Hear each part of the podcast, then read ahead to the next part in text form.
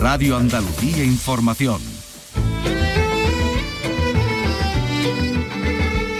Andalucía es cultura.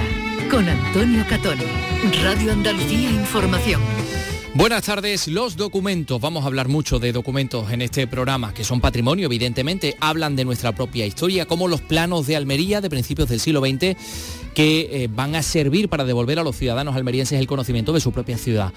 También en este programa van a conocer documentos que nos hablan de una figura referencial de nuestra historia, Benito Arias Montano. Su testamento se expone desde hoy en el Archivo Histórico Provincial de Sevilla. Pero también hay otros documentos que se elaboran hoy y que están, claro, sujetos a normas y a derechos.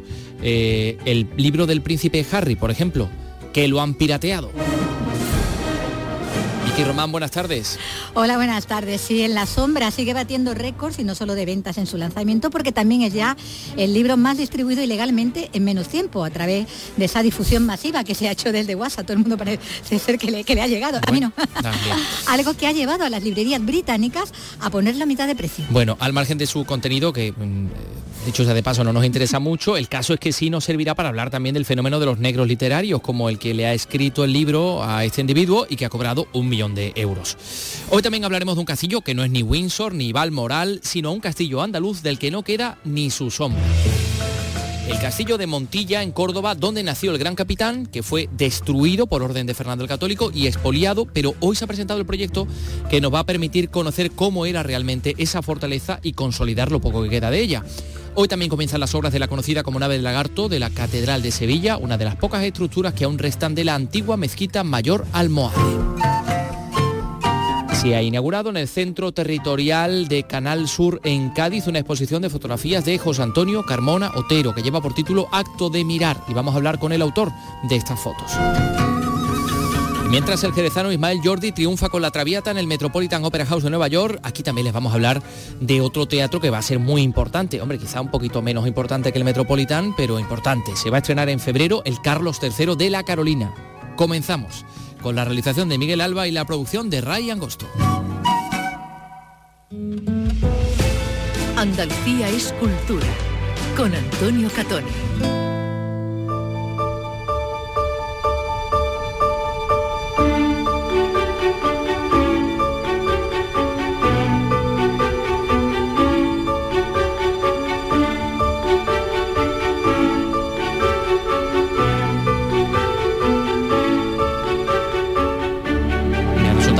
Has dejado una sombra de duda sobre si has recibido o no has recibido el libro yo he dicho claramente que no.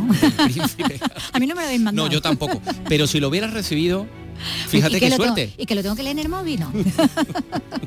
y encima no. pensaba que me decía que me ibas a decir, y que lo tengo que leer. Y que me lo tengo que leer también, y hay que comentarlo. bueno, mira, pues, pues no, no lo hemos recibido ninguno de los dos, pero por ahí, por ahí anda el libro de En la sombra, Spare, que se llama en, en inglés. Bueno, eh, vamos a comenzar en cualquier caso este programa con un cumpleaños. Hombre, no es el cumpleaños de las cuevas de Nerja, es el cumpleaños del descubrimiento de las cuevas de Nerja. Hace 64 años, al día como hoy, se descubrían estas eh, cuevas eh, tan interesantes y tan importantes desde el punto de vista natural histórico, claro está. Bueno, pues la cueva va a poner en marcha este año una nueva sala de realidad virtual que va a permitir ver espacios hasta ahora no visitables. Nos lo cuenta en Málaga Nuria León. El 2023 trae nuevos retos para la Fundación Cuevas de Nerja. A partir del segundo trimestre de este año se pone en marcha la sala de realidad virtual más grande de España. José María Domínguez, gerente de la Fundación Cuevas de Nerja. La que esperamos sobre todo que se consiga algo muy importante, sobre todo y a través de las nuevas tecnologías podamos acercar la Cueva de Nerja en toda su dimensión. Se habilita una nueva sala de 300 metros cuadrados que dará cabida a 360 personas cada hora, con el triple objetivo de hacer la cueva más accesible, acercarla a más visitantes y dar a conocer las galerías altas y la galería nueva que no se recorren en la actualidad. Además, se va a mostrar el arte rupestre que alberga la cueva de Nerja. Nos convierten como uno de los monumentos eh, con mayores certificaciones de calidad, eh, convirtiéndolo en el primer monumento, en este caso de España, con la S de sostenibilidad turística. También para este 2023, el Festival de Música Cueva de Nerja tendrá un nuevo formato que aumenta tanto su aforo como su número de conciertos durante el verano. Bueno, pues Festival Cueva de Nerja, 64 años tal día como hoy se descubrían esas cuevas que, bueno, se hicieron luego conocidísimas a través de una serie de televisión de Verano Azul, no sé si recuerdas, cuando se perdían los niños, en la cueva de Nerja, yo creo que eso le dio mucha popularidad. Era un poco como en Tom Sawyer, ¿no? Sí, un capítulo que, en el que Mercero un poco tomó referencias, otras referencias. Bueno, eh, eh, hemos anunciado que íbamos a hablar de documentos y tenemos tela marinera. Comencemos por los planos de Almería. La Unidad de Policía Nacional adscrita a la Junta, es la Policía Autonómica de Andalucía, pues ha entregado al Archivo Histórico de Almería 31 planos, mapas y documentos. Todos datan del primer tercio del siglo pasado, son de gran valor histórico y han sido recuperados tras una investigación porque, eh, claro, los policía se dio cuenta de que uno de ellos había sido puesto a la venta en una conocida web de subastas. Ahí lo localizaron. Bueno, pues según ha informado la Junta de Andalucía en un comunicado, se paralizó esa, esa venta, se intervino el documento, se procedió a confirmar su autenticidad y bueno, pues luego se determinó que se trataba de un plano de la provincia de Almería elaborado en el año 1939 por el ya desaparecido Instituto Nacional de Colonización. Gracias a la investigación, eh, sobre el vendedor del plano de gran valor histórico y de cómo llegó a su poder, pues los agentes descubrieron la existencia de otros planos, de 30 planos más, planos y documentos ¿no? de similar naturaleza y antigüedad que estaban en posesión de esta familia almeriense que los conservaba en perfecto estado. Eh, fíjate, claro, es que aquí hay una circunstancia también un poco familiar. Tanto el tatarabuelo como el bisabuelo de esta familia, que tenía los planos en su poder, trabajaron en su día como delineantes para la administración motivo por el cual la familia conservaba este valioso material.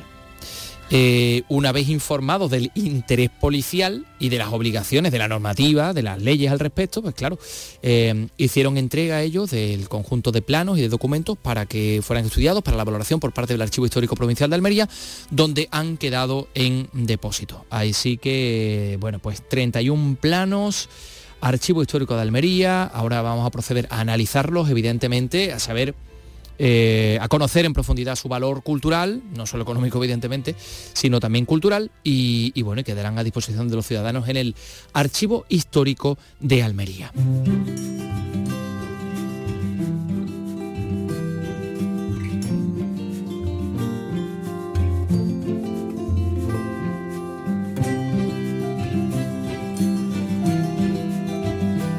Y hablando de documentos, vamos a conocer a través de, los documentos a un personaje fundamental de nuestra historia, uno de los más ilustres humanistas españoles del siglo XVI. Estamos hablando de Benito Arias Montano. Eh, el documento, o mejor dicho, los documentos del mes del Archivo Histórico Provincial de Sevilla tienen que ver con él. Estamos hablando de mm, eh, bueno, pues dos documentos que ilustran facetas de la vida de este intelectual. El primero de ellos está fechado en diciembre del año 1593. Hablamos de una obligación de celebrar una fiesta perpetua del Santísimo Sacramento en el Colegio del Ángel de la Guarda de Sevilla. Y luego vamos a ver que esto tiene que, ver o está relacionado con una de las principales obras de Benito Arias Montano. Y el otro es su testamento. Bueno, para hablar de estos documentos del mes estamos con María de los Ángeles Luna, que es la responsable. Mm, eh, María Ángeles, ¿qué tal? Muy buenas tardes. Hola, buenas tardes. Encantada. igualmente nosotros de tenerte, de tenerte aquí en este programa. Vamos a ver, eh, si te parece vayamos por partes. Exactamente eh, ese primer documento del que hablamos es, eh, se habla de eh, digamos, una, un canje, ¿no? hay que celebrar una fiesta perpetua al Santísimo Sacramento en ese colegio del Ángel de la Guarda, que supongo que tendrá que ver con, con el Santo Ángel actual, con el convento del Santo Ángel. Exactamente. A cambio, de la, a cambio de la donación de un ejemplar de esa Biblia regia o Biblia políglota de Amberes en la que participa Arias Montano, ¿no? Exactamente, él fue el director, se trasladó a Amberes para dirigir la, obra, eh, fue impresa por Plantino y de hecho le trajo bastantes quebraderos de cabeza porque tuvo, mm, digamos, mucho de, entre uno de los principales detractores fue León de Castro, que era teólogo también, y se, acusaba eh, esa traducción de la Biblia de judaizante, porque Arias Montano era un, gran biblio, eh, o sea, un, gran estudioso de los idiomas, ¿no? un gran filólogo, y había utilizado fuentes originales hebreas para, para traducir la Biblia. Y de hecho tuvo problemas incluso con la propia Inquisición. Eh, tuvo que trasladarse a Roma para que el propio Papa le diera el, Nilo Obstat a, la, impresión de, esa Biblia. Y entonces, pues el documento mm, manifiesta una, temprana circulación ya de esos ejemplares en Sevilla. Y es Juan de Alfaro, un vecino de Sevilla, quien decide donar al Colegio del Santo Ángel de la Guarda de Carmelitas Descalzos ese ejemplar de la Biblia a cambio de que mm, celebren una fiesta perpetua del Santísimo Sacramento eh, ya de por vida, ¿no? Además lo dice el documento, con, sermón cantado, con diácono, eh, etcétera. Entonces de eso trata el, primer documento. Mm, de esa Biblia regia. Bueno, no sé si siguen celebrando la fiesta del Santísimo Sacramento o están faltando los carmelitas a la, promesa que aparece en ese documento. Eso no sé si lo has investigado. No, no, eso no lo he investigado. Han pasado ya bastantes siglos. ¿Y, es posible que el, que el, Santo Ángel continúe eh, teniendo en su poder esta Biblia? ¿Eso sí lo sabéis? No, no lo sabemos. bueno, ya le, se ha perdido la pista a, ese ejemplar. La verdad es que no, no, no hemos investigado eso. Igual se ha distraído esa Biblia regia que sabemos que el Santo Ángel de Sevilla pues, recibió en virtud de este documento que guarda el Archivo Histórico Provincial. Y el otro es el propio documento de Arias Montano. Em, sí. ¿Por qué es interesante este documento? ¿A quién le lega Arias Montano sus bienes? Pues es interesante en primer lugar porque es hológrafo, es decir, está escrito de su mano, además lo dice, de su, de su propia mano, con su letra. Y él, mm, aparte de, bueno, como todos los testamentos de la época, ¿no? Pues eh, encomendarse a Dios y poner en orden su, digamos, su espíritu, luego empieza a hablar de sus bienes temporales. Entonces, por ejemplo, el patronajo de la peña de Arias Montano, de la peña, de Alaja, de la ermita, donde él se retiraba ¿no? y tenía una vida ascética y dedicada al estudio, pues se lo deja Felipe II. Eh, como heredero universal deja los cartujos de Santa María de las Cuevas y declara que no tiene ninguna deuda con nadie, sus escritos, por ejemplo, eh, los deja la iglesia, que ya sea la, encargada de, los que no se han publicado, pues de publicarlos. Y, bueno, es interesante porque nos habla un poco de, menciona incluso la cátedra de latín que que él instituyó en Aracena también. Y bueno, aparecen personajes importantes, ¿no? Se creía, se, por lo visto se creía que había muerto en el convento de Santiago de la Espada, del que era caballero, pero se sabe ya eh, por el propio documento que él murió en, casa de Ana Núñez, que era mujer de Simón Tobar, que era un médico de origen judío que era amigo suyo. Eh, por lo visto, él se dirigía a la Cartuja de las Cuevas y, le cogió la muerte aquí y, murió en esa casa. el documento está fechado también en el campo de Flores, que era, digamos, la finca eh, de Sevilla, que no sé si hay algunos autores que la localizan sobre la Puerta de la Macarena o por esa zona, y él se reunía ahí con lo más granado de, los intelectuales de Sevilla, tenía ahí sus reuniones, con, bueno, conocía a Fray Luis de León, conocía a, Francisco Pacheco, que de hecho le, hizo un retrato ¿no? en su libro de, valores de varones ilustres, y, a otros intelectuales de, Sevilla. Esto está en ese documento que e-, es muy extenso, María Ángeles. No, lo que es el testamento, o sea, hay un acta de apertura del testamento donde, claro, eh, un monje que había recibido el sobresellado, Benito Arias Montano se lo había dado, ¿no? Antes de, morir, y el monje lo que hace es llevarlo a un notario para que se haga una apertura eh, con fe notarial, ¿no? Y lo que es el testamento suyo hológrafo son tres, tres folios, podríamos decir. El documento en sí es corto. ¿Cómo es físicamente? Eh, ¿En qué material está escrito? Y, no sé. Está en papel, está escrito en papel. Es un documento que está restaurado porque bueno, tenía, estaba deteriorado, se ha restaurado y, bueno, es muy curioso ver pues su letra, ¿no? Y, los, bienes que, él tiene, ¿no? Cómo va organizando su, su vida, que además lo hizo un, lo hizo creo un, lo hizo en el mes de junio del 1597 creo y murió al año siguiente. O sea, el, texto con 61 años y murió eh, al año siguiente. Vaya, y, bueno, claro, eh, estamos hablando de un documento delicado que se guarda en el Archivo Histórico Provincial, que habitualmente está guardado, que va a estar expuesto durante cuánto tiempo? Eh, pues hasta final de este mes. Se puede visitar, conocer. Se puede visitar perfectamente, sí, sí, la entrada es libre y gratuita y, va a estar expuesto hasta, hasta febrero que, se expondrá otro, otro documento. Y mientras tanto, claro, un documento tan valioso tiene que estar guardado y además de un material tan delicado en unas, en unas condiciones, mm, digamos, de temperatura y de humedad especiales, ¿no? Sí, sí. Claro, sí, aquí los depósitos están acondicionados. Eh, las cajas además son de, tienen unas condiciones especiales, son cajas de conservación y, y como ya le digo, además este documento está restaurado, fue en su día ya, ya tratado. Bueno, pues ese documento y, el otro, esa obligación de celebrar una misa a cambio de la Biblia regia, los dos se pueden conocer en el Archivo Histórico Provincial de Sevilla, en la calle Almirante Apodaca, además un edificio imponente que fue en su tiempo fueron unos juzgados, ¿verdad?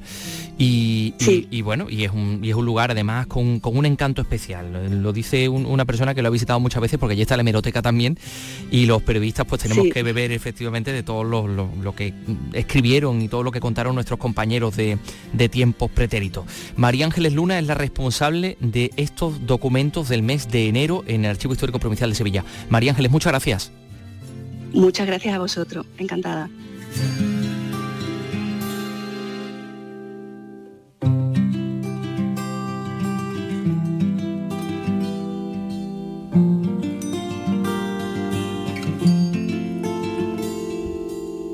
3 y 16, bueno, pues vamos a hablar de otros eh, documentos. Eh, yo creo que esta cama también es muy adecuada. Eh, es muy bonita, es muy rítmica. tiene por título Money, dinero. No sé si hay algún mensaje subliminal o directo que ha querido poner nuestro realizador y nuestro productor, eh, que son Miguel Alba y Ryan Gosto, respectivamente, mm, porque vamos a hablar de otros documentos, efectivamente, que son documentos odiernos. Son, nos referimos a las memorias del príncipe Harry, eh, que siguen batiendo récords de venta, pero no solo de venta.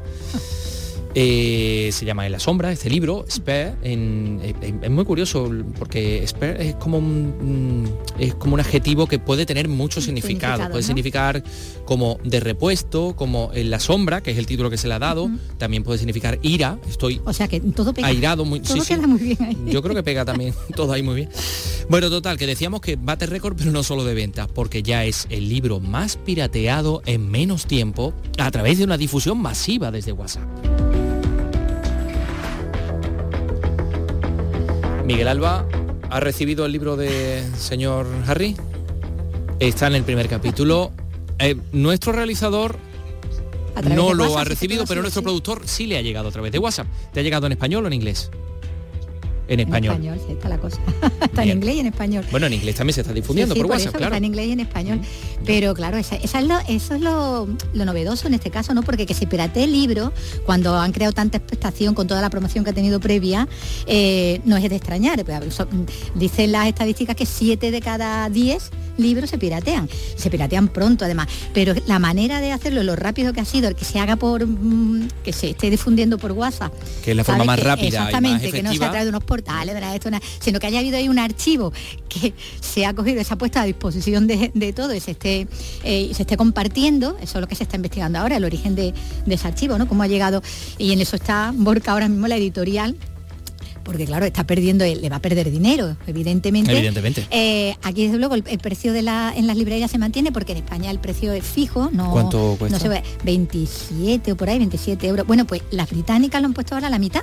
Ah. Le han bajado el precio a la mitad Sí, porque ellas sí pueden, y hay muchas, hay cadenas de librerías británicas que he visto lo visto de que esté en la red y esté en internet, mm, pues han preferido bajarle el precio al libro y venderlo, a quedarse con ello luego en, el stock, Exactamente. Pero ya decimos que es algo mm, que hace que, sume un récord más al que ya tenía de haber sido que, bueno, es que además ha estado pirateado el día siguiente y, al día siguiente y, después de que en las primeras horas vendieran lo que es ejemplares en papel, pues 400.000, que también es una cifra muy bastante llamativa, ¿no? Porque todo alrededor de este libro mm, es como muy excesivo, ¿no? Eh, por un lado, la expectación que, ha levantado, que, te encuentra gente insospechada, ¿no? Que se pueda estar interesada por, por la biografía del príncipe Harry y que está interesada, no obstante, en el, libro, lo ve, no solo porque lo compran, sino porque lo gean, ¿no? Y están, eh, y, sabe todo el mundo ya que está eh, en, las librerías y de lo que va y qué es lo que cuenta, por todas las filtraciones, todo lo que se ha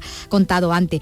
y decía que todo aquí son cifras también muy bastante elevada, porque en el contrato son 20 millones de euros lo que había, lo que le suponía. Lo que se ha embolsado el príncipe. El príncipe, pero es que luego también su escritor fantasma, no tan fantasma, a la vista está, porque ya en todas partes eh, suena que es el J.R. Moringer, que es mm, un escritor eh, en este caso un negro de lujo, ¿no? Porque estamos hablando de un premio Pulitzer. permíteme que abra un paréntesis, porque claro, lo de decir negro literario no queda muy El escritor fantasma, pero siempre ha sido así, ¿no? Siempre se ha dicho negro literario, lo que pasa es que ahora, claro, por cuestiones un poco de... Claro, y ahora vamos más a usar, eh, como se dice en inglés, ¿no? Y como se dice en inglés, que es el escritor fantasma, ¿no? Que es como siempre se ha, denominado. Y decía que no tan fantasma porque estamos hablando pues de, un escritor que tiene eh, con su firma pues el y el éxito que tuvo el Bar de, las Grandes Esperanzas, que es eh, su novela, ¿no? que es una novela que, se vendió también mucho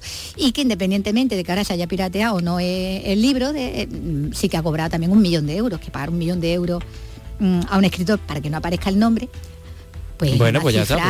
Pues, considerable. ha llegado a ese y al final el nombre está ahí, ¿no? Está en, está en el aire, ¿no? Que tampoco es que esté tan oculto. Tampoco es que ha sido un secreto. Le han pagado un millón de euros por permanecer en secreto, pero que no es un secreto a voces. Secreto, en secreto a voces, claro. No figurar en la portada. Bueno, él también escribió las memorias de Agassi, del tenista, que también se vendieron pues mucho, ¿no? Y que tenía mucha calidad literaria la, aquellas memorias, que yo creo más interesante que las del príncipe Harry, pero bueno. Mm, bueno, pues para gustos colores, como dicen.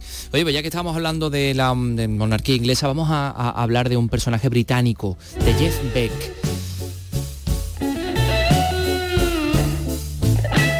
Considerado uno de los mejores guitarristas del rock que ha fallecido a los 78 años.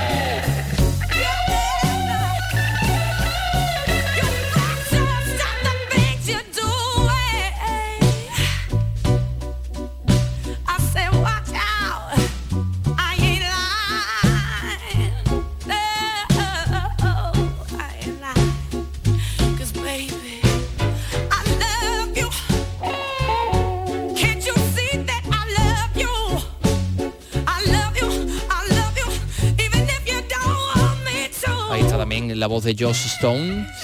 Y esa guitarra de Jeff Beck, hablamos de ese guitarrista británico de rock, de blues, que tocó en varias bandas influyentes de la década de los 60 y 70, uno de los tres notables guitarristas que tocaron en eh, el, grupo, la banda conocida como Yardbirds, siendo Eric Clapton y Jimmy Page los otros dos, o sea que ahí es nada. Bueno, mm, de lo último que había hecho un dúo bastante insólito con Johnny Depp, con el, actor. Ah, sí. Ah, pues fíjate. Estaba de gira. Ha fallecido Jeff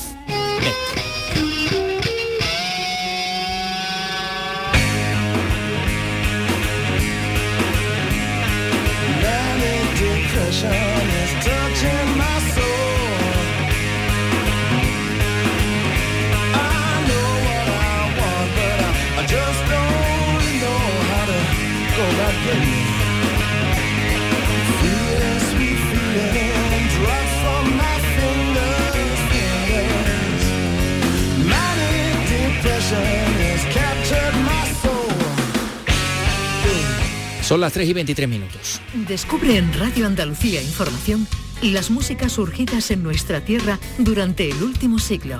La música popular, la música culta, el flamenco, el pasodoble, la copla, el rock andaluz, el blues. Ponemos la música a las noches de tus sábados con Un siglo de música en Andalucía. A las 11 de la noche con Pibe Amador. Radio Andalucía Información.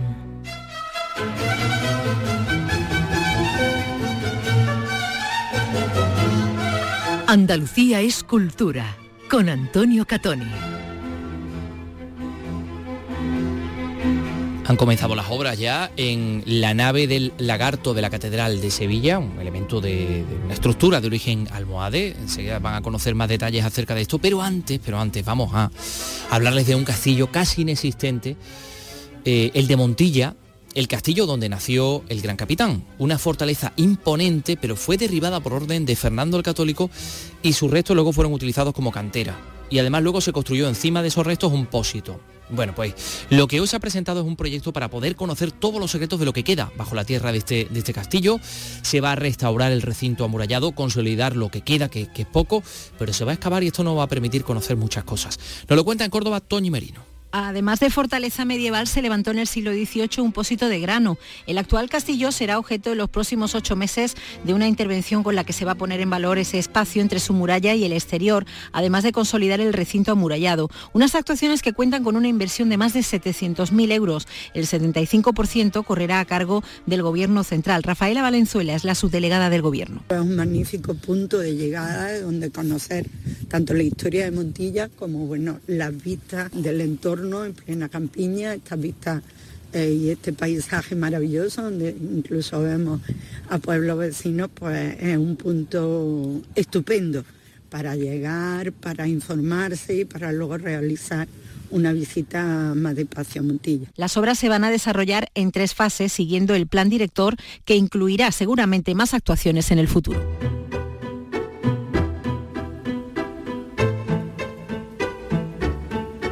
Y por otra parte, como les hemos anunciado, se inician hoy en la Catedral de Sevilla sus trabajos de adecuación de la nave del lagarto y también de la tienda librería del aseo.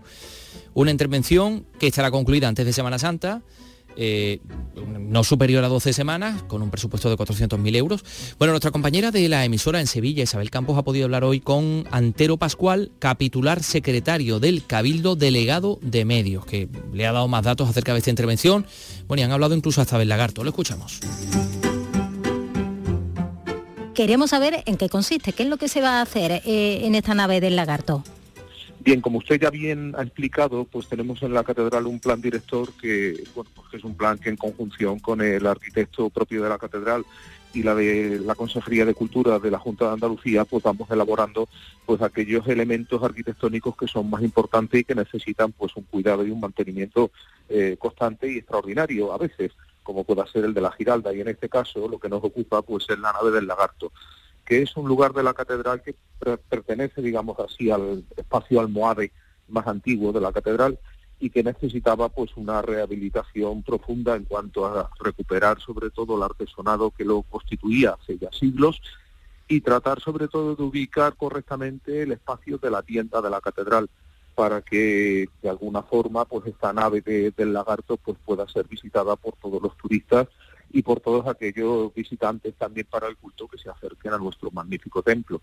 Entonces lo que se pretende pues es eh, invertir aproximadamente son 400.000 euros creo, eh, exactamente no se lo puedo decir, pero ronda esa cifra, eh, pues invertir para recuperar, como le decía, pues todo el artesonado que constituye una magnífica exposición de, historia de lo que la catedral pues ha supuesto a lo largo de los siglos y reubicar el espacio de la tienda pues en otro en otro lugar eh, más adecuado. Más adecuado. Eh, eh, ¿qué, ¿Qué duración tienen aproximada estas obras y va a afectar la visita? Aproximadamente tres meses. El cronograma de, la obra y de la intervención pues está muy detallado y la idea evidentemente pues es acabar antes de la Semana Santa, con lo cual estamos hablando pues más o menos de unos 80 días aproximadamente para que se pueda acabar perfectamente la obra. A las visitas le afecta, bueno, el espacio en sí, ¿no? El, el resto no, ¿no? Eh, no les afecta en absoluto porque en ese espacio ahora mismo está ocupado por la tienda, eh, entonces pues no es un espacio visitable. En ese espacio converge la salida de la Biblioteca Capitular Colombina y actualmente también la tienda, ahora mismo no es un espacio visitable.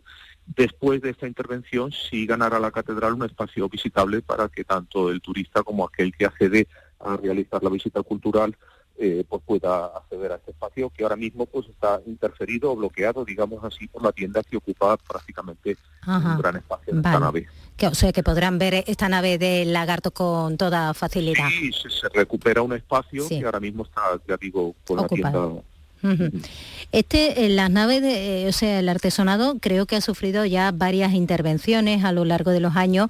Eh, el lagarto en sí, ¿cuál es el origen? Eh, el, lagarto tiene un, origen un tanto, tanto desconocido y sobre él, bueno, pues hay diferentes, diferentes hipótesis, ¿no? Eh, pues bueno, pues es un elemento que, que ha embellecido siempre que ha embellecido siempre esa nave. Y bueno, pues las diferentes versiones son que pueda ser un regalo de, un sultán o de alguien venido del Oriente a la Catedral de Sevilla, que pueda ser pues un presente que así se ofrecía como acto de culto. Y bueno, pues así es, un elemento que ya forma parte de la arquitectura, sobre el cual, bueno, pues no tenemos una identidad clara de su procedencia, pero sí que forma parte de la arquitectura de esa nave. Eh, en la parte esa donde está situado el lagarto, si se descubre pues que hay eh, un artesonado, ese mismo artesonado vamos a intentar que se extienda a lo largo de toda la nave, es decir, hasta el final, con lo cual el espacio va a quedar muchísimo más embellecido y rico.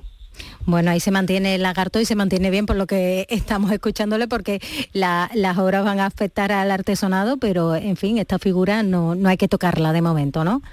Nada, nada, nada, no hay que hacerle nada, no hay que hacerle nada, se, se se cambiará de sitio momentáneamente y después se vuelve a situar en su espacio, en su espacio original. No, le afecta absolutamente para nada. Claro que sí, es un elemento muy peculiar de la catedral, todos los sevillanos lo conocen, claro. Todas las catedrales tienen, digamos así, como una especie de, de, referencia original que le da sentido también al mismo templo, sí, sí, sí. Eh, no, bueno, este, como bien decía, recordaba usted también, ¿no? Estas obras pues tuvieron que ser pospuestas por la pandemia. Eh, señor Pascual, ¿qué queda pendiente también dentro de, eh, este plan director en la catedral? Bueno, por, pues la restauración de la fachada norte de la Giralda, es la otra gran pieza que tenemos en ese plan director y que se va a acometer en este año 2023 porque evidentemente la Giralda luce ahora magníficamente después de su limpieza y, restauración y restauración de las piezas que estaban ya pues bastante bastante mal y defectuosas y queda esa parte norte que es quizá la que más ha sufrido por el viento y las inclemencias y será la que se comience ahora en el 2023 a restaurarse junto con la parroquia del Sagrario que prácticamente eh, nuestra voluntad desde el Cabildo es que pueda estar terminada para la Semana Santa también, con lo cual en la Semana Santa pues luciremos la parroquia del Sagrario en todo su esplendor. Eh, la fachada de la Giralda no creo que dé tiempo para esa fecha, pero sí van a ver el lagarto y el espacio de la tienda, con lo cual la catedral estará si ya es bonita, más embellecida todavía. Claro que sí. O sea que las obras en la cara norte de la Giralda probablemente puedan comenzar mm, pues después de Semana Santa, ¿no? Para que no esté en obra. Sí, yo creo que, bueno, en estos meses, sí. La idea es que evidentemente en Semana Santa no esté el espacio del andamio para que no estropee demasiado. O sea que será después de, Semana Santa, como decía Antero Pascual, el delegado de medios y secretario del Cabildo de la Catedral de Sevilla, eh, le contaba a Isabel Campos. Claro, la cara norte de la Giralda es la más deteriorada por cuestiones que podemos imaginar y por tanto pues ahí el trabajo va a ser arduo, mm, va a ser la última cara de la Giralda cuando termine pues ya estará completamente restaurada. Eh, una última cosa en patrimonio, en Marto se han restaurado se han restaurado, no, se han descubierto restos de una tenería medieval, un lugar dedicado a curtir y, curtir y trabajar las pieles. Em, esto ha sido como resultado de unas obras de rehabilitación de los antiguos lavaderos, una construcción protegida que se está recuperando eh, en el entorno de la Fuente de la Villa, de la plaza de la Fuente de la Villa, y bueno, pues ha producido este hallazgo, las tenerías, y han aparecido diferentes estructuras que tenía esta industria, piletas para, para poner los cueros, para ablandarlos con cal, para darles color. Eh, los morteros también para moler los, pigmentos, los tintes y bueno, pues va a ser objeto de un proyecto integrador que se podrá visitar, no sabemos tampoco muy bien ese proyecto eh, cómo va a ser, pero han aparecido estas tenerías medievales. Eh, bueno, son las 3 y 33 minutos enseguida, hablamos con José Antonio Carmona, fotógrafo, pero antes queremos regalarnos este tema del canca nuevo, no se dice suerte.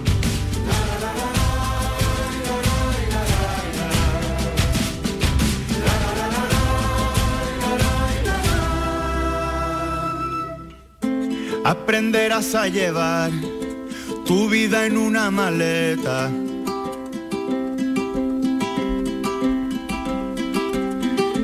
Y cuando la pena aprieta, se llora antes de cantar.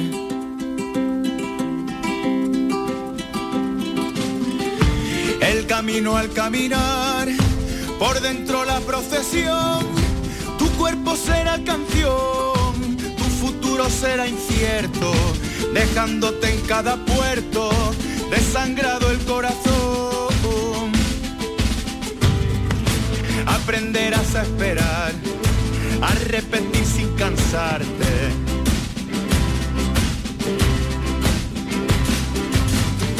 ...15% de arte, el resto de transpirar.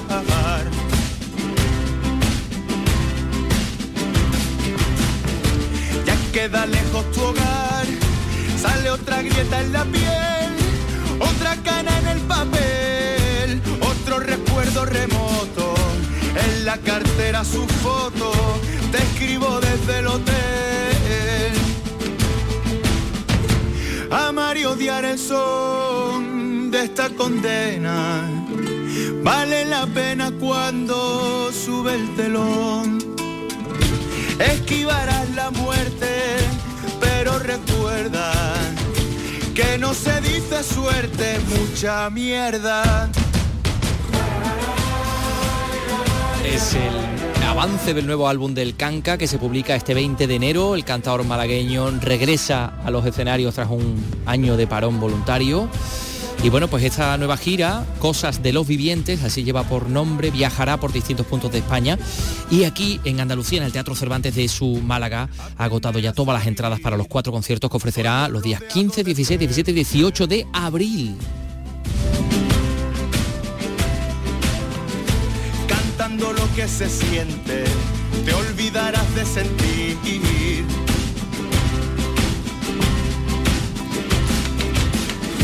De nuevo toca partir, pero pronto volveré. Cabeza alta y en pie, orgullo de lo que he sido, porque músico he nacido y músico moriré. Amar y odiar el son de esta condena. Oye, pues ya sabes, Vicky, que no se dice suerte, se dice mucha, Mucha mierda. ¿eh? El canca, eh, que se nos ha puesto muy andino con este, con este tema, que la verdad que suena fantástico. Bueno, vamos a hablar de otra cosa, de una exposición que se inaugura hoy en nuestro centro territorial de Canal Sur en Cádiz, exposición de fotografías de José Antonio Carmona Otero, que tiene por título Acto de Mirar. Las fotos pertenecen a un libro de, de- de José Antonio que recoge su obra entre el año 78 y 2014.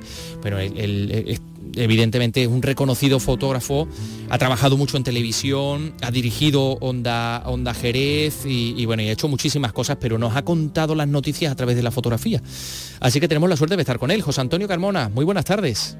Hola, ¿qué hay? Buenas tardes. Bueno, ¿qué podemos ver en esta exposición del de, el Centro Territorial de, de Canasur en Cádiz? Pues en esta exposición podemos ver, eh, es una especie de resumen, resumen de un libro que se llama Acto de Mirar, que a su vez es resumen de la trayectoria fotográfica mía de, bueno, de prácticamente 50 años de, fotógrafo, ¿no? Eh, son fotografías en blanco y negro, de gran formato, eh, son nueve fotografías solo, pero que las nueve fotos, digamos, parece que están hechas a lo justo la sala, a lo justo para la exposición o la exposición a lo justo para la sala, porque no entraría ni una foto más, ni una menos, ni sobraría ninguna. Y están montadas en algunas en serie y otras de forma independiente. Y todas en blanco y negro, ¿no? Eh, Son todas en blanco y negro, sí. Eh, mm, yo cuando hice el libro mm, pensé, porque quería darle una homoge- homogeneidad al libro, ¿no? De que no fuese una colección de estampas de distintas unas de otras.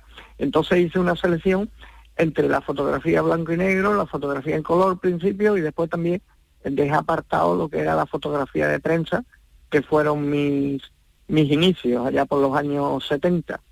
Y dentro de la fotografía en blanco y negro escogí la fotografía, digamos, de corte creativo. Y entonces ahí hice la selección para el libro y después del libro he hecho la selección para la exposición, que se llama igual que el libro Acto de Mirar. Y en todos vive, eh, vives y bebes, ¿no? De la ciudad, porque te gustan mucho las historias que se cuentan en la Sí. ciudad, en concreto en tu ciudad, en Jerez. Sí, no, hay de todo. Hay, mm, hay fotos de Jerez, hay fotos de Atenas, hay fotos de Burdeos, sí, hay fotos de distintas épocas. Pero sí es verdad que yo, mm, mi fotografía está muy en la, en la cercanía. Hay un texto de Alberto Corazón que, hablando del libro precisamente, en el que dice que no hace falta ir muy lejos, que a veces la fotografía está ahí justo al lado y que Carmona Otero, en este caso hablando de mí, Carmona Otero nos lleva de la mano y nos las enseña. Bueno, pues eso, yo mm, no he necesitado nunca de ir muy lejos a, a hacer la fotografía porque creo que la fotografía a veces está muy cerca de nosotros, lo único que pasa es que hay que hay que descubrirla un poco, ¿no? Eso, José Antonio, lo dicen muchos creadores que pasan por este programa, por ejemplo, los escritores, ¿no? Me acuerdo de Jesús Carrasco con el último, con el último libro que decía, mi historia, la historia que quería contar estaba ahí y no me había dado cuenta. Me había puesto ahí. Me había puesto a buscar un montón de historias y, y, la tenía aquí. Pues con la fotografía pasa lo mismo.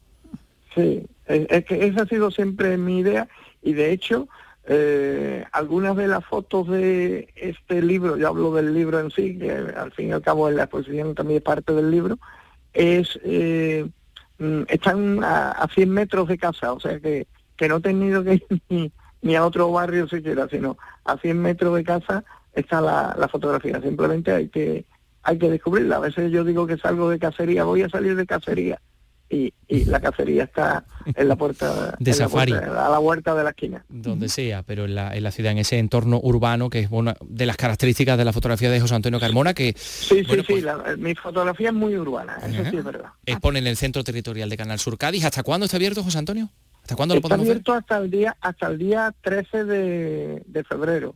Uh -huh. semana de precarnaval me, me han comentado y bueno, la, la, he querido tener un mes abierto porque bueno, un mes yo creo que es el tiempo justo y necesario para que todos los que puedan, quieran acercarse, puedan ir a verlo. Que de aquí quiero mm, agradecer, porque lo, eh, si no agradecimientos luego se olvidan, agradecer a Canal Sur por la, haberme dado la oportunidad de exponer, de poder exponer en su sala.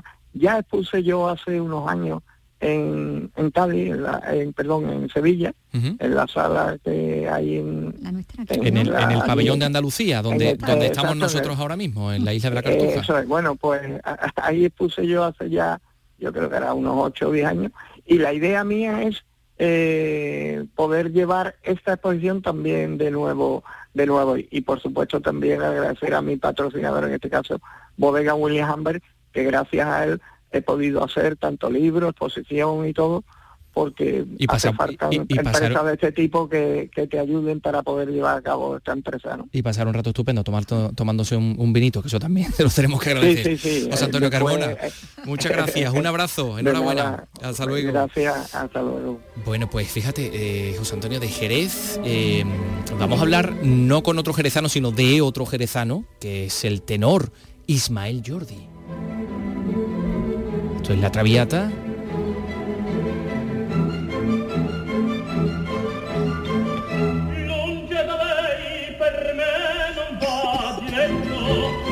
Se escucha hasta la típica tos del... Sí, sí.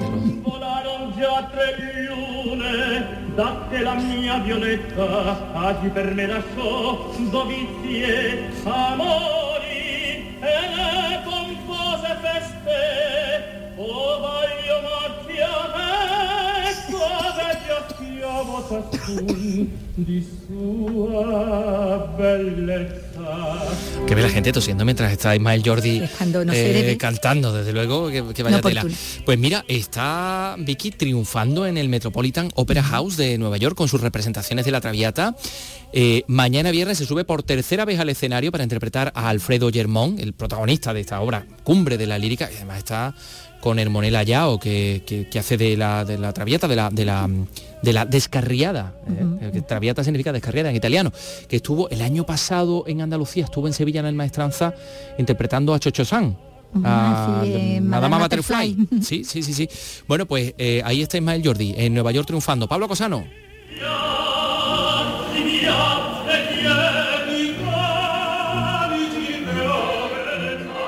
Así se mete el jerezano Ismael Jordi en el papel de Alfredo Germont, el protagonista masculino de La Traviata, una de las obras cumbres de Verdi. Y así canta la que quizás sea una de las áreas más famosas de la historia, este brindis en casa de su amada Violeta.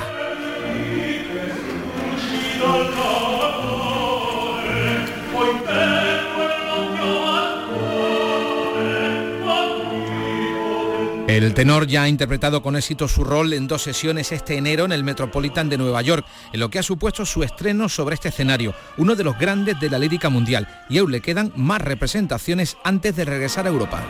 la verdad es que es, un sueño realizado ¿eh? poder cantar en un teatro de este, de este nivel. Y nada, ya llevo dos funciones y, el próximo sábado, sábado cantaré la tercera. Y ya cuando termine ya todas, todas, estas funciones, pues me marcharé unos días a descansar a, mi tierra, a Jerez de la Frontera, y ya luego más tarde pues me marcho a Ámsterdam a, cantar la María Estuarda, ¿eh? una ópera maravillosa de, Donizetti. El debut de Ismael Jordi en el Metópera estaba previsto para 2020 con Romeo y Julieta de Charles Gounod, pero la pandemia trastocó los planes y lo pospuso todo hasta este año con La Traviata.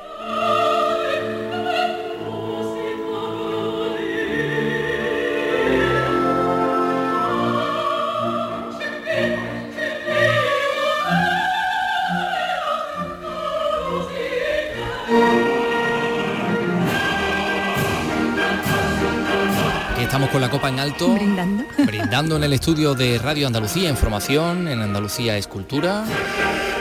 Todos, estamos todos, los cuatro, los cuatro personajes que estamos aquí en este estudio. Personajes. Eh, sí, personajes, yo creo que sí. Oye, pues el Metropolitan Opera House mm, me parece un teatro, está bien. Hombre, hombre. No, está mal, ¿no? Hombre, verá, Vicky, te voy a decir, es que tú sabes dónde han hecho un teatro espectacular. No me vayas a decir que es donde En tú, mi en tu pueblo. pueblo. ¿eh? Sí, sí, sí, hombre, no es como el Metropolitan, pero oye, está muy bien. hombre. Es que han terminado ya las obras. Se han tirado cuatro años de obras en el, eh, teatro, cine teatro Carlos III y ahora ya lo han convertido únicamente en teatro. Y bueno, y mm, han invertido 933.000 euros. Se va a inaugurar dentro de un mes, en febrero, con los alumnos del conservatorio, pero bueno, es un espacio escénico que está, que está muy bien, que necesitaba esta, esta localidad. Así que, oye, vamos a ver cómo ha quedado, ¿no? Venga. a ver, se lo vamos a preguntar a la alcaldesa de la Carolina, Yolanda Reche. Buenas tardes. Hola, buenas tardes. Bueno, ¿cómo ha quedado ese teatro Carlos III? Bueno, pues hemos transformado lo que era un antiguo cine en un teatro. Eh, han sido casi cuatro años de obra, pero yo creo pues que hemos conseguido tener un edificio digno para la actividad cultural tan intensa que tiene el municipio de La Carolina y que nos viene Mm. demandando la ciudadanía de nuestro pueblo. Porque Eh, anteriormente, acaba- anteriormente alcaldesa era eh, teatro cine, ¿no? Y ahora se queda solo como teatro. Sí, lo único que hemos conservado para hacer un homenaje también a su historia el- en los muros de exteriores, ya está, que conservan pues la estética antigua para hacer un homenaje a lo que era el antiguo teatro. Pero todo el interior se ha reformado por completo, en, en concreto se ha cambiado la cubierta, la estructura, se han construido camerinos, módulos de aseo, se ha hecho una entrada directa al escenario, se han realizado trabajos también, la caja escénica es totalmente nueva, la sala de espectadores, palcos de nueva creación para darle un aspecto de teatro, no de cine, evidentemente. Se han cambiado las butacas, los revestimientos en paredes, en el suelo y en el techo con el aislamiento acústico y se ha hecho nueva toda la instalación eléctrica, el sistema de protección contra incendios y el sistema de climatización. Vaya. Ha sido una obra de mucha envergadura. Mm. Sí, sí, de, de mucho, porque com- como hemos dicho anteriormente, se ha invertido casi un millón de euros, bueno, 933.000 euros en cuatro años para llevar a cabo toda esta obra, que nos trae un teatro absolutamente nuevo y sobre todo supongo que se habrá tenido mucha atención especialmente en la acústica, ¿no? Claro, perfectamente. Eso es lo que más, lo que más hincapié hemos hecho pues, para poder mm, traer obras de, pues, de prestigio y para poder tener actuaciones en nuestro teatro de primer nivel. Ya lo estábamos teniendo, lo que pasa que lo estábamos haciendo en las instalaciones de la caseta municipal y en el centro cultural, según el aforo, durante estos años que lo hemos tenido cerrado por obras, pero bueno, pues ahora esto nos va a permitir pues tener una agenda cultural pues mucho más activa y que llenar de contenido el teatro durante todos los fines de semana, que es lo que queremos hacer a partir del 10 de febrero que vamos a proceder a la inauguración oficial, que como bien saben ya todos los vecinos, pues la inauguración oficial, pues después de la institu- institucional correrá a cargo del Conservatorio de Música Elemental de la Carolina Enrique Granados. Hemos querido que se inaugure por, por los músicos carolinenses. Bien, eso va a ser el día 10 de febrero, el viernes y el día 12 está Santi Rodríguez, jiennense también, ¿no? Con un espectáculo, ¿no? También jiennense que tenía muchísimas ganas de venir a la Carolina con su obra Espíritu y que además pusimos la venta de entrada el lunes, me parece que fue el lunes cuando se abrió y vamos, se, han disparado la venta de entradas. vamos a tener un lleno absoluto. Bueno, alcaldesa. va a ser un éxito. Claro, la, Carolina tuvo en su época dorada de las minas un teatro, el teatro principal, ¿no? Que es algo como mítico, que lamentablemente se perdió en los años 60 y, bueno, y ahora pues, se recupera un, teatro completamente nuevo. No sé si ha sido como una especie un poco de referencia de todos los ciudadanos, aquel, aquel teatro antiguo, ¿no?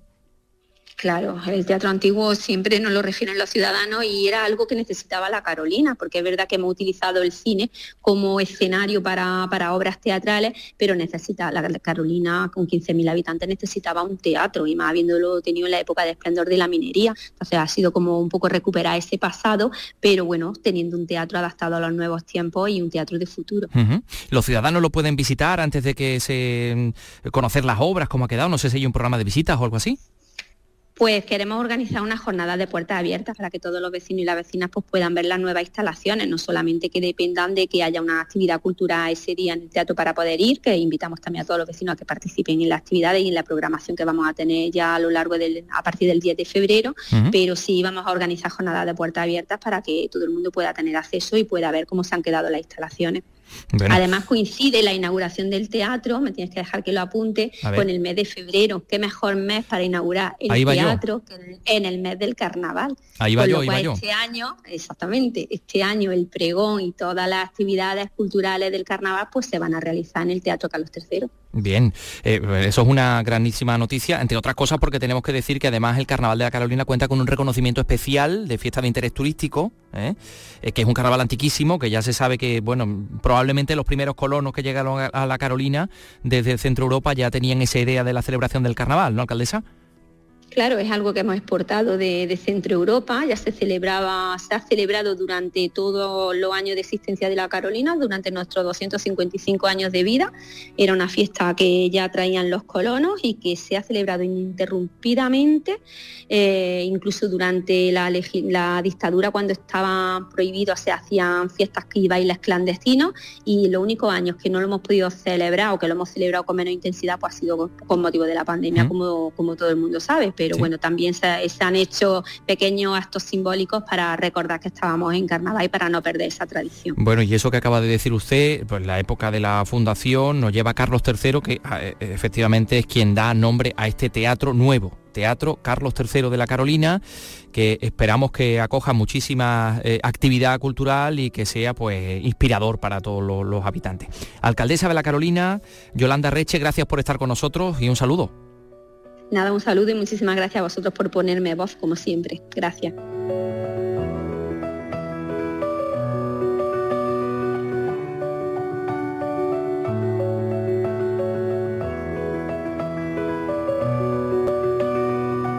qué bonito ha quedado las sillas en un rojo así muy, muy mira, muy escarlata, así muy encendido, ¿no? Bastante carmesí, muy carmesí. Sí, unas 600 eh, localidades, localidades, foro, sí, sí, ha quedado precioso el, Teatro Carlos III, ahora lo que hay que llenarlo de contenido, evidentemente. Eh, enseguida vamos a hablar de lo que va a pasar en otro teatro, en el teatro que hay en Fibes, en Sevilla, donde va a tener lugar la Gala de los Goya. Va a ser dentro de unos segundos. De lunes a viernes a las 4 de la tarde tienes una cita con el flamenco. Los conciertos y festivales, los recitales, los homenajes, las citas imprescindibles de este arte genuino de nuestra tierra.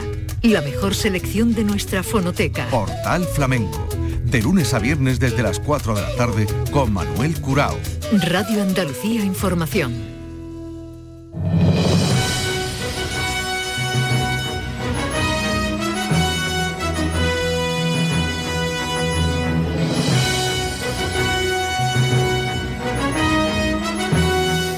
Ver la Academia del Cine Español, que, no, pudimos encontrar la comparecencia de, Antonio de la Torre y de Clara Lago por ningún sitio, no, nos dábamos con la tecla. No sé si se emitió en, streaming, yo creo que no. Por Instagram salió en dos momentos nada más y sí, sí, un momento nada más hablando Antonio de la Torre, pero de tuvo mucha difusión, en redes, más extraña. En redes a lo mejor sí se metieron algunas cosas en Instagram, pero no. Digo esto porque a posteriori nos hemos enterado de algunas novedades que van a tener lugar en la Gala de, los Goya 11 de febrero es. El 11 de febrero 11 en Fibes, en el Auditorio Andalucía, ¿no? De, en Fibes, eh, en Sevilla, que bueno, que vuelva a coger un año más eh, la gala de, de los Goya, que tiene como presentadores, a, ya lo has dicho, Antonio de la Torre y a, y a Clara Lago, que hablaban de bueno de algunas de las eh, de, de lo que va a incluir esa programación de esa de esa gala de entrega de los premios y en el apartado musical bueno pues contaban con quiénes eran los artistas que van a, a intervenir Eh, estará Pablo López estará también Israel Fernández y estará Natalia Lafourcade. De todas las flores que sembramos, solo quedan unas encendidas. Cada mañana se preguntan cuándo llegarás para cantarles. De Esto respecto al a la musical, musical exactamente habrá seguramente sorpresas, pero que no han, no han intervenciones comunicado, también, intervenciones. artistas también que tendrán Mm. no no parece que, eh, que sea una gala eminentemente humorística como lo ha sido cuando han tenido como presentadores a, a gente del mundo de la, de la Mm. comedia no Sí, recordamos Pero- a Andreu Buenafuente Fuente, y a Dani Rovira, Abril, eh, hablando de andaluces, Eva. H, muchacha Danui. Sí, sí. Bueno, pues este año no, la apuesta no va tanto por ahí como por hacerla, eso sí, entretenida, ya lo decía Antonio de la Torre, que, que ellos no van de cómicos, pero que tampoco van, quieren ser unos plastas, exactamente, y que, que la gala resulta aburrida. Que por cierto, la última vez que fuesen presentadores, eh, resultó que fue más larga que, que- en otras ediciones. ¿La de. Antonio Bandera? La, la vez de Antonio Banderas, Antonio Banderas con María Casado, eso fue cuando estuvo la pandemia. Esa fue la de la pandemia que no hubo invitados, que, no hubo invitado. Pero luego la, la anterior fue sin presentadores, ¿no? Sí, no había presentadores. Claro, la ante- anterior fue también en Málaga, en el Martín Carpena. Exactamente. ¿no? Y ahí no, ahí no hubo presentadores. ¿No hubo presentadores? No, no, no recordar que no, el año pasado no, no tuvo dato, presentadores.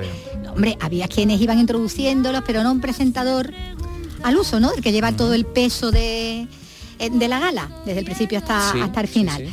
Eh, bueno, la cuestión es que eh, si hay que hablar de novedades, la novedad de esta edición desde luego es esa porra eh, oficial Sí, que se ha que se ha convocado, ¿no? De la que se puede participar desde ya, se hace a, tra- a través de internet y de la y el ganador, no sé si habrá más de un ganador, y entonces tendrá que ser un sorteo, pero mm, quien gane mm, estará invitado a la gala del año que viene con un acompañante.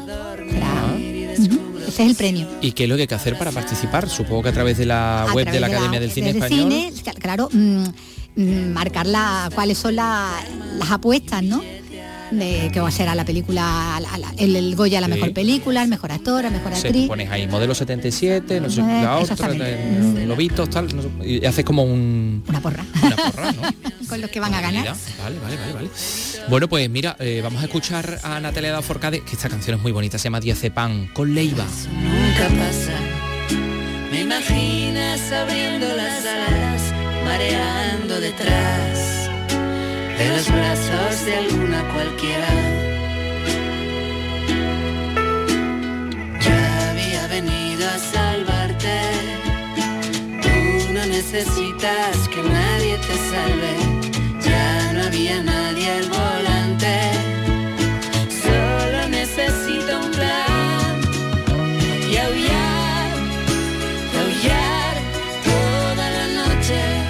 Diazepam, de Natalia Laforcade y Leiva. Pero nos vamos a ir recordando a Maurice Gibb. Ay, de los Billy. Sí. and Christmas trees were tall. We used to laugh while others used to play. Ser que no tenía tupe. Qué bonito. Hoy se cumplen 20 años eh, de su fallecimiento, del cantante, músico, compositor, multiinstrumentista, productor musical británico que alcanzó la fama como miembro del, grupo Bee Gees, aunque sus hermanos Barry y Robin eran los cantantes principales, pero la mayoría de sus álbumes, eh, álbumes pues incluían al menos una o dos composiciones de, de Maurice. Así que nos vamos con este of May o, nos vamos con, con la más conocida de ellos, ¿no? ¿Qué? A ver, Miguel Alba. ¿Esta? ¿Sí? Ah, vale, vale, vale, vale. Porque me indica Ray Angosto que precisamente en esta misma semana, pero de 1969, los hermanos Jeep lideraban las listas de éxitos americanas con este que escuchamos, First of May, ¿no? Primero de mayo. Eso es, eso es. Bueno, pues con él nos vamos a ir. Mañana regresamos. Venga, a mañana Cultura a vez. las 3, ¿eh? Hasta mañana, adiós. I watch the apples falling one by one. I recall the moment of them all. The day I kissed your cheek and you were gone. Now we are tall and Christmas trees are small. And you don't ask the time of day. But you